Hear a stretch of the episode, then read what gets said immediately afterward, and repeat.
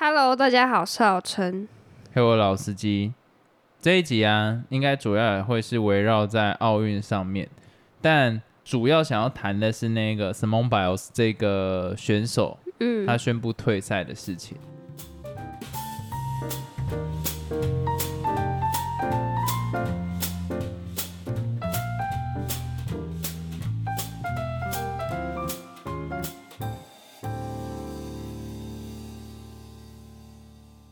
我先简短讲一下，他就是体操的金牌，然后是美国的选手，我记得在上一届拿三到四面金牌吧，我记得，反正就是这一届他在一次的比赛过程中，忽然他就宣布要退赛，对，因为他说他的精神状况没有办法负担他这一次的比赛，然后我觉得他提出来有一个论点，我还我还蛮喜欢的，我也蛮欣赏，他就说体操是一个。蛮危险的运动项目。嗯，那假如说精神上面的受伤，其实它跟生理上的受伤就是一样。就像你今天小腿抽筋了，或者是你小腿呃脚腕扭伤，你不可能在上面去做这些体操动作嘛？对啊，就是会停暂停比赛，或是就退赛。对，可是以往在精神层面上面，不是我觉得啦。讲讲我们华人的看法，就会觉得说人定胜天，一定能克服。我们就是有一个一定要挑战的精神，然后就是不管怎么样，一定要做到好永不放弃。对，运动加精神，就很爱讲这些东西。可是他讲的这句话，让我觉得，看我好欣赏哦，就是有一种，尤其又是他从一个奥运金牌的选手讲出这一句话，特别的有要怎么震撼感。嗯，他就说精神上面的受伤。就跟生理上的受伤一样，也是没有办法去做类似这样子的比赛。其实我看的还蛮感动的，就你你能懂那种感觉吗？可以理解啊，就是嗯，就他这个如此厉害，然后得过很多很多很多奖项的人，然后这样讲出来，让一些其他选手就是可以知道说，哦，原来这件事情是很正常的，然后。可能有一些选手，他们也有一些精神状况或者什么健康不是很好的，他们或许也会想说，试试不要继续再参加或什么的。对，我觉得要休息，以自己的身体健康为重。那这件事情为什么让我反应如此大？就是因为我永远记得我在小时候的时候，就曾经有那种读书很厉害的同学，可他就是有一点心理上面的状况。然后叫他念不好，可是他有跟我讲说，他家人就认为他是不努力，哦，所以他没有办法把书读好，是他自己的问题。他又不是说他眼睛看不到，或者是他可能身体上有什么状况，那为什么不能把书读好？你的所有烦恼你就把它克服就好啦。哎，这个我很能感同身受，哎，我呃怎么讲？不是因为有时候你不是当事人，所以你很难判断那个人的状况。像是我以前学生时期，然后我现在也是学生啊。那我那时候就是也是要念书什么的嘛。那我父母可能也不会管我，就是心灵上是怎样，或是我的精神上是怎样，他就会说你就是要努力呀之类的话。他也会对我弟弟说，你就是要努力，就是不够努力，所以你才没办法就是上好学校或什么的。但是他们毕竟不是当事人，所以他们讲的很容易，但。像我们这种当事人就会觉得是一个很大的压力。我觉得层面有点不太一样，可能你等一下啊，等一下，我现在是认真讲，因为要怎么讲，有些人真的是在逃避，可是你那个时候你是真的很努力吗？一半一半嘛，某部分努力，某部分蛮废的。这个就不在讨论内面。我在我说，假如就不一定要套我身上。我说有些人他说已经很努力，但是他的父母。不是他，所以他就以为说他只是不够努力，但是其实他已经很努力了。你懂这个意思？我我懂这个意思，但是我刚刚主要在切的就是他可能那一阵子他的精神状况就不好。比方说好了，我我讲感情上的失恋，有些人把感情看很重，所以他那个时候可能度过一段忧郁期。在以前的家长啊，就觉得你就你就是要把克服感情不是最重要的事，你跟你小孩讲说感情不重要，你就是专心读书，谁他妈会听得下去？就我觉得人在变成父母之后，忽然都没办法转换立场。对啊，为什么？那我觉得这个也不是重点，有可能大部分在他们那年代，他们就真的把它克服过去。但如果以现在这个时代来讲，我就会建议，就是说，搞不好你可以休息个半年啊，先不读书啊，或者休息个一年不读书啊，然后再回来继续读。嗯，你先把你的情商养好了，你不要一件事一件事情先做完，再做下一件事情嘛。那为什么我会主要想要讲这一段？就是我有一个蛮欣赏的作家，就刚好提到有一个看法，就是美国虽然很多人是支持 Simone Biles 的态度跟他的想法，认为他其实放弃更令人值得敬佩，因为他直面对自己的阴影。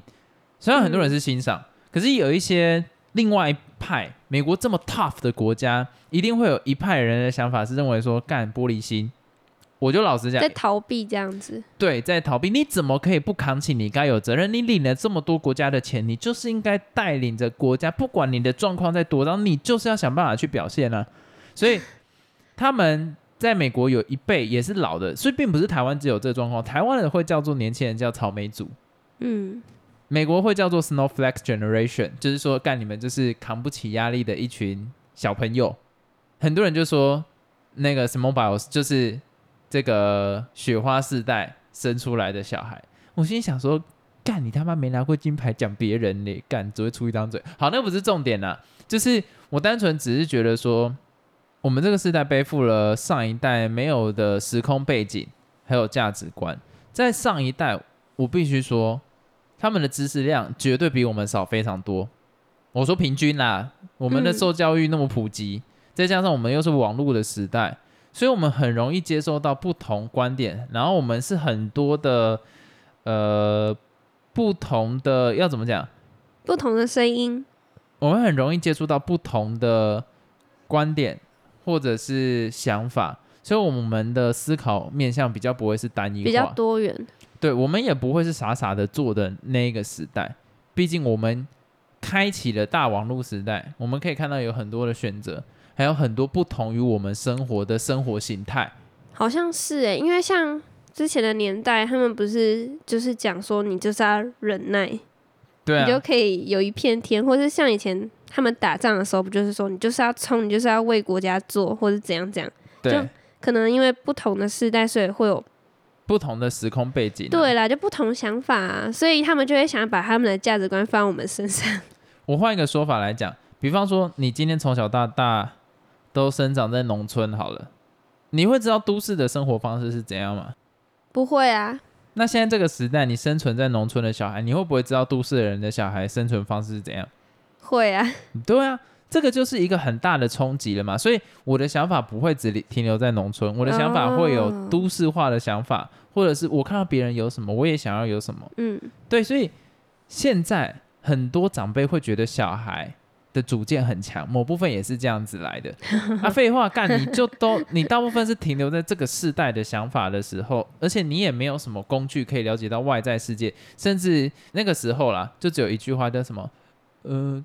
读万卷书不如哎哎哎哎，行万里路不如读万卷书是吗？读万卷书不如行万里路吧，因为做比较重要吧。所以那个时候很长，他们就是说要靠教育啊去改善生活，而且书中自有黄金屋嘛，然后你从书里面就可以了解外在世界。那我们现在只要 Google，然后看一下图片就知道了。然后你在那边跟我讲说，哦，我多懂，我多懂，然后我直接查图片给你看。所以时代完全是不一样的东西。那我们会比较有主见，或比较有想法，那也是理所当然的事情呢。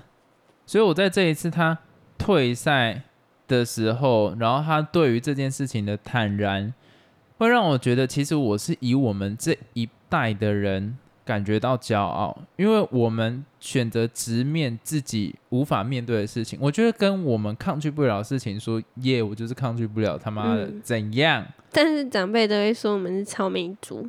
I don't give a fuck，不是啦，就是我觉得这种 attitude 反而是他们那一辈没办法知道的，因为要怎么讲？你看哦，像上一辈，OK，他庸庸碌碌，他就是为了要达到这个目标。那今天他达不到，他就一辈子丧志，他没有自己说 no 的权利，然后他会觉得说就是他自己不够努力。但是在这个时代里面，因为各种资讯都太好拿，其实每个人真的有他的极限在，就是人真的不可能胜天。人也不会是平等的，每个人分配到的天赋就是不一样，所以如果今天你可以很直面的面对自己，就说啊，我干我真的做不到的时候，你就可以直接选下一条路啊，Why not？为为什么会有差别？可在上一代，可能他们就比较难走出这一种窠臼，他就觉得说我一定要克服，我一定要克服，我一定要克服。当然，我现在在讲那个，哦，你说他们比较不知变通，不能讲不知变通，他那个时代环境下就是。锵锵锵，嘟嘟嘟嘟，爱别人家一样。对对对对对，这这这就是代表他们那个时代出现的东西。可是如果我们现在在保持着这个想法，或许在某一些领域的确是这个样子，但大部分领域这个东西是不通用的嘛。可是我跟你讲，有一些老一辈听到这些说：“哎，你们就可以不努力吗？”不是这个意思，不要超意。但是我我只是在讲说，当然我我拿怎么把我这这件事情来讲，有点不太标准，因为它其实已经是。世界上最屌的体操选手了，嗯，The Goat 就是你知道，就是最屌的，就是在那个地方。只不过我想要讲的是，如果连 The Goat 都会有一天觉得他有个坎跨不过去，那代表每个人都会有这个坎呢。那有一天你能跨过去的时候，你再跨过去啊，跨不过去又不会怎样，跨不过去就你硬跨，你脚只是抽筋而已啊。对，所以我真的觉得说，这个是一个很大的。世代的隔阂，你知道？因为那一天我就在跟我爸讨论这件事情。哇！所以有一天在餐桌上，我就跟他讲说：“你怎么看他退赛的事情？”他就说：“如果是我，我就觉得说，不管怎样，你都一定要把它表现好。” 就是很典型的上一辈的心态。对对对对对，我就说不对吧？你的想法也是应该比较 open 吗？不是，比较走在时代的前端。就是我觉得人还是要直面他做不到的事情。然后就我妈就来吵，然后就我们只。我他就在旁边讲一些干话，然后就我们就没有办法继续聊下去，我就没有继续再深聊，因为其实我也觉得说想法就是不一样，这就是不同世代之间的想法是？他很欣赏，他也觉得很棒。对对对对，他正视他这个问题，然后去面对他。对，所以我真的觉得各位啊，假如有在听我们节目人，去跟你爸妈聊看看这个话题。哦，我爸妈跟你说，他们一定会讲说。就是要继续努力啊！你都到达了这个位置，当然要爬更高啊！你信不信？我觉得应该很多家长都会这样讲。我能懂这个意思，但是假如说你刚好跟你家长谈到，然后他就说不会啊，他如果真的累了，就先放松，就是先好好休息，再重新出发。干，你真的是要好好 respect 这个家长哎，就是他才是可以做一个跨世代的沟通桥梁。对，但我觉得应该很难吧。我觉得也真的比较难，因为毕竟他们的成功 formula 就是要一直努力，一直努力，一直努力，才有现在的家庭，才有现在的小孩。所以你忽然跟他讲说，没有，我觉得这样放弃好像也是好事，然后他就觉得说，我小孩是不是会有这样子的心态，然后就就会变得很糟。可是我真的是觉得，他某部分是一个这个时代的宣言，就是今天我认为我累了，我就可以喊这样子的话，然后好好的去休息。再重新出发，而且他的身份又更不一样，讲出来更有分量。嗯，因为他是享受着国家的尊敬，享受着国家的资源，享受着国家的待遇去做这件事情，然后他喊出这样子的话。但是美国他的他同队的啦，或者是教练啊，是无偿的 support 他，他做出这样子的选择，还是支持他。我觉得这是未来台湾要去前进的一个方向，就是。今天你不管知不知道他要努力啊，可是当有一个人选择放弃的时候，我们能给他什么样子的后盾，而不是批判他而已。包容、接受。我觉得讲包容有一点上对下，就是单纯关心跟同理。哦，对对对，他的同理啦，他的处境或者他的想法，我觉得这一这一点让我觉得很好。而且我觉得，哎，我们这一辈真的蛮衰的。我我要开始来抱怨我们这一辈碰到的问题。我们碰到了气候变迁，然后我们碰到了经济成长的停滞，然后教育我们普遍受到了高等教育以上，然后还有出来因为疫情找不到工作，这个我觉得还好，好不好？这个这个少部分啦。我们碰到物价上涨，还有房价比天还高，我就觉得其实我们这一代碰到的问题真的是蛮大的。但是要怎么讲？你觉得我们这一代特征？是什么特征？是什么？你观察周遭的小孩啊，就是跟你同年龄的啊，或是你曾经听过长辈形容我们这一代，你觉得我们这一代的特征是什么？我现在不想要用别人对我们自己的定义，我们对自己的定义是什么？你觉得这一代的我们有可能是上一代或者下一代没有的特质是什么？人比较自由吧，怎么说？就是比较多选择啊。就像你刚才讲，因为因为科技的发展，所以有手机这种东西，又有 Google 这种东西，所以我们的价值观会比较多元，就能接受的想法也比较多，能听的声音也比较多。所以，嗯，我觉得人是比较自由的。因为像以前那个年代，可能长辈跟你说什么，你就要做什么。这种感觉，或者像你阿妈跟你讲说，苍蝇在你手上大便就会变成痣，这种事情在很多那种传闻之类的都相信这种东西。以前完全没有办法查，他现在直接查 Google 就知道哦，原来那个手上不是苍蝇大便。等一下讲到这个，你要讲一下你阿妈的丰功伟业了吧？哦，我差点忘记讲了，原本我们是要放在当中闲聊讲的啦，完全忘记耶。就是前几天啊，我阿妈。他就 跟我说：“哎，老陈啊，我跟你说，你那个赖传那个什么图片要很小心哦。现在赖会收钱呢。”我就想说：“哈，怎么可能？”他就说：“没有，我跟你说真的，我那个同事传讯息来，然后跟我说这个消息，而且他这个人为人正直，所以他不可能会讲谎话或者传那种假消息。”我就说：“好，那你给我看你。”的那个赖的讯息是什么？那我现在就来念给大家听。各位朋友注意了，如果你的朋友发图片给你问早午晚安，你告诉他用文字发，别发图片。发图片早安、午安、晚安，从八月一号开始收费了，而且是双向收费。只要发在你微信里或赖群里，你没发也同样会收你的费用。一个小红心或一朵小花都是零点二元。全群的人都要出费用，一个大图片是一块钱，动感图片更贵。八月一号正式实施，记住了都会收费，而且是免密直接划走，切记什么意思？是免密直接划走，我也不懂。然后我一看就想要干，太中国了吧？我是不会觉得太中国，只是觉得这一看很明显就是那种已经受够长辈图困扰人，然后写了一段文字再传给长辈，希望长辈转传，结果长辈真的转传了。你看就是这样，然后后来我就去上网查，然后发现说这其实已经是去年的新闻了，说什么 lie 要收费这些，但其实并没有，是他好像什么 lie at 其他的东西才要收费，所以我就跟我阿妈讲说，哎。我刚才帮你查咯，这一定是假的，就是是假消息。然后我阿妈一直很坚持说那是他的好朋友，然后他好朋友是为人正直的，然后都讲不听。然后他也说你八月一号你就知道了。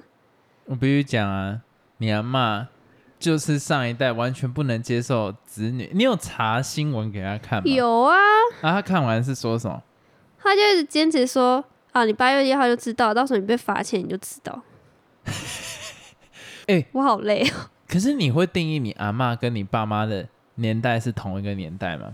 就是应该说他们是同一个世代吗？你觉得？我不会把他们定义在同一个世代。那你觉得他们，你爸妈这一代跟你阿妈那一代的差别在哪里？至少你爸妈这一代，你如果给他看新闻，他会信吧？对，因为我觉得我爸妈还是可以沟通的。然后我阿妈就是真的完全不能沟通，她常常会跟我说：“你就是书读太多，读到头脑都坏掉。”我就想说。什么鬼？你懂吗？那种那种感受。书读太多，我好累，读到脑子都坏掉。啊，不读书又被骂。对啊，你不觉得莫名其妙吗？哎，我常常讲一些就是比较现代观点，比如说什么同性恋之类的话题，或是什么结婚习俗或什么，他就会开始说：“哦，你就是读太多书，那脑袋才坏掉这样子。”我觉得好累，我不想讲了。不对，老一辈这么讨厌年轻人。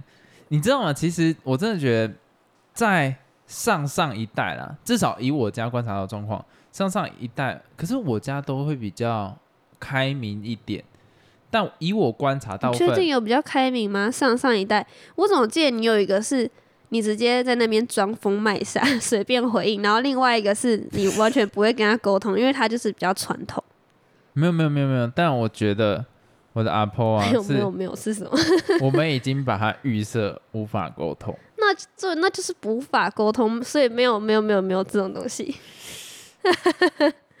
哎呦，我也我也不太清楚呢。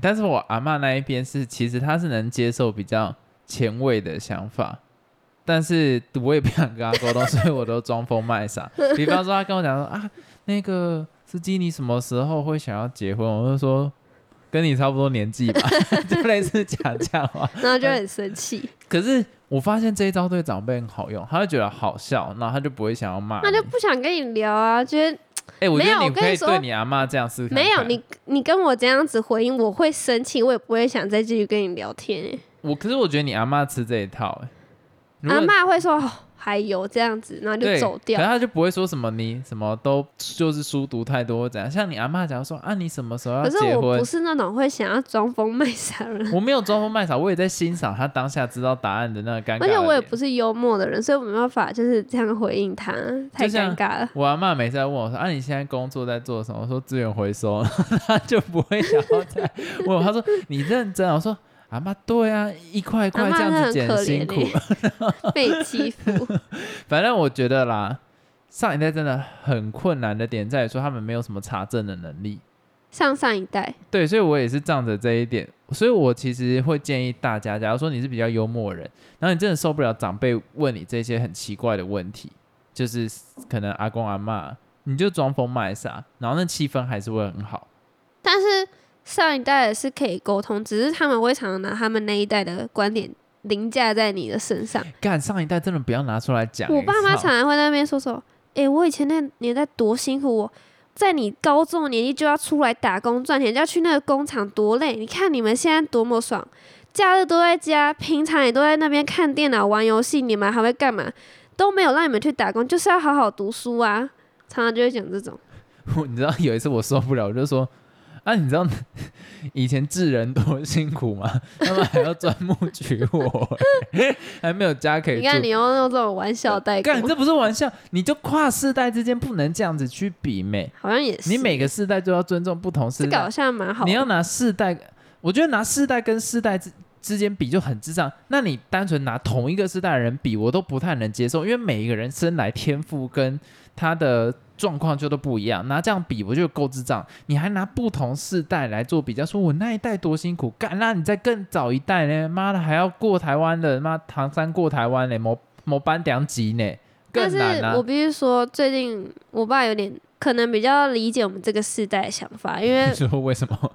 因为他前阵子就是有招募新人嘛，然后那个新人就是也是很高学历，只是他的系是不好找工作，然后他就有跟那个新人聊天，然后发现说，现在社会真的很难找工作，因为他发现他读这么高学历，竟然来做就是那种很低阶的工作，他就觉得我们这一代人真的很辛苦，然后什么薪水很低呀、然后买房子又买不到这种，所以他比较能感同身受，然后他常常会就是有点在跟我聊天的那种感觉，就觉得哦，终于可以理解我们，好棒！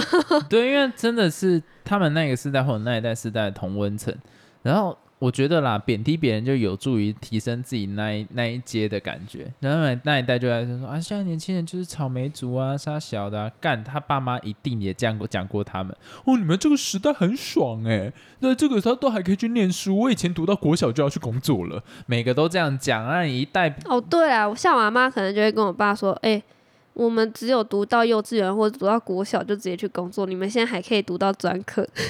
对啊，你这样一代一代讲有什么有什么屁用？干，那我和我我的最前辈还要打仗嘞。就我真的觉得，其实各个世代之间多一点多一点那种什么同理心呐、嗯，我跟你讲，他换成我们这时代，搞不好他也不一定愿意，好吗？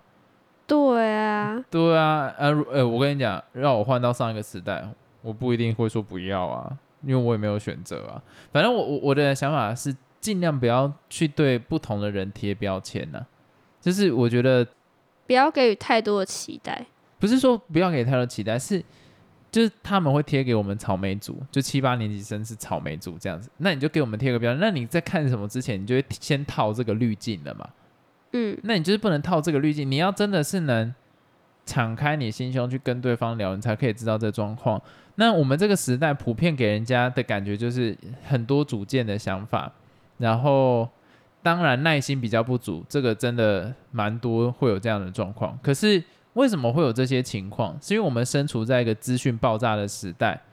当然，我们的主见会比较强啊，因为我们随时随地都可以接受到不同世界、不同世界太恐怖了吧？不同国家之间的讯息、嗯不同语言、不同文化之间的冲击，这个是我们随时都可以享受到。所以在享有这么大量资讯的时候，一个人会不会焦躁？一个人会不会定性比较不足？今天你以前呐、做一个论文，你要在图书馆在那边翻书翻半天，然后这样一本一本这样拿出来看。Right now，你 Google 一下你就找到那一本书了。那我在做论文的时候，我的焦躁感会不会比你更重？资讯爆炸，真的焦躁感应该会比较大。对，而且而且你名义上是 OK，我拿到资讯可以更快，但是负面的意思是什么？其他人跟你拿到的速度都一样快，所以你一定要再比他更快。嗯，所以那个焦躁感会更重，那个那一种定性一定会更不足。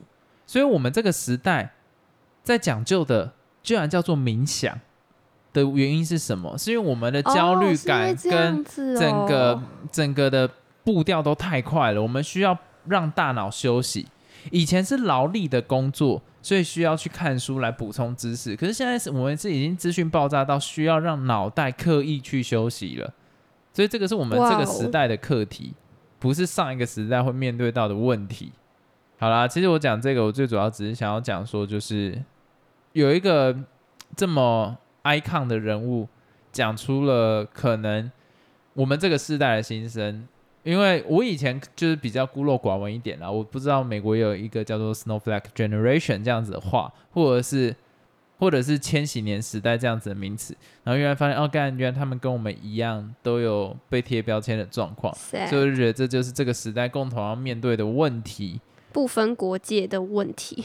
对啊，但就是大家互相多一点体谅啦。就是我们也不要给长辈贴标签，说他们很容易，但是他们的房我价真的好们不会给他贴标签啊。有啊，有时候我会说，干他妈一份工作傻傻做就可以赚到一栋房子，哦、我们在这边累的要死，跟狗一样干，然后还有可能找不到工作，就这样，这个也是贴标签的一种方式啦。但没有关系，我们最后留在正向的结尾。我觉得很感谢一个有一个这么世界上的 icon 可以讲出，那就休息啊，精神受伤跟身体受伤一样重要。那我们也休息吧，好，那我们这一集就到这边结束，拜拜。再见。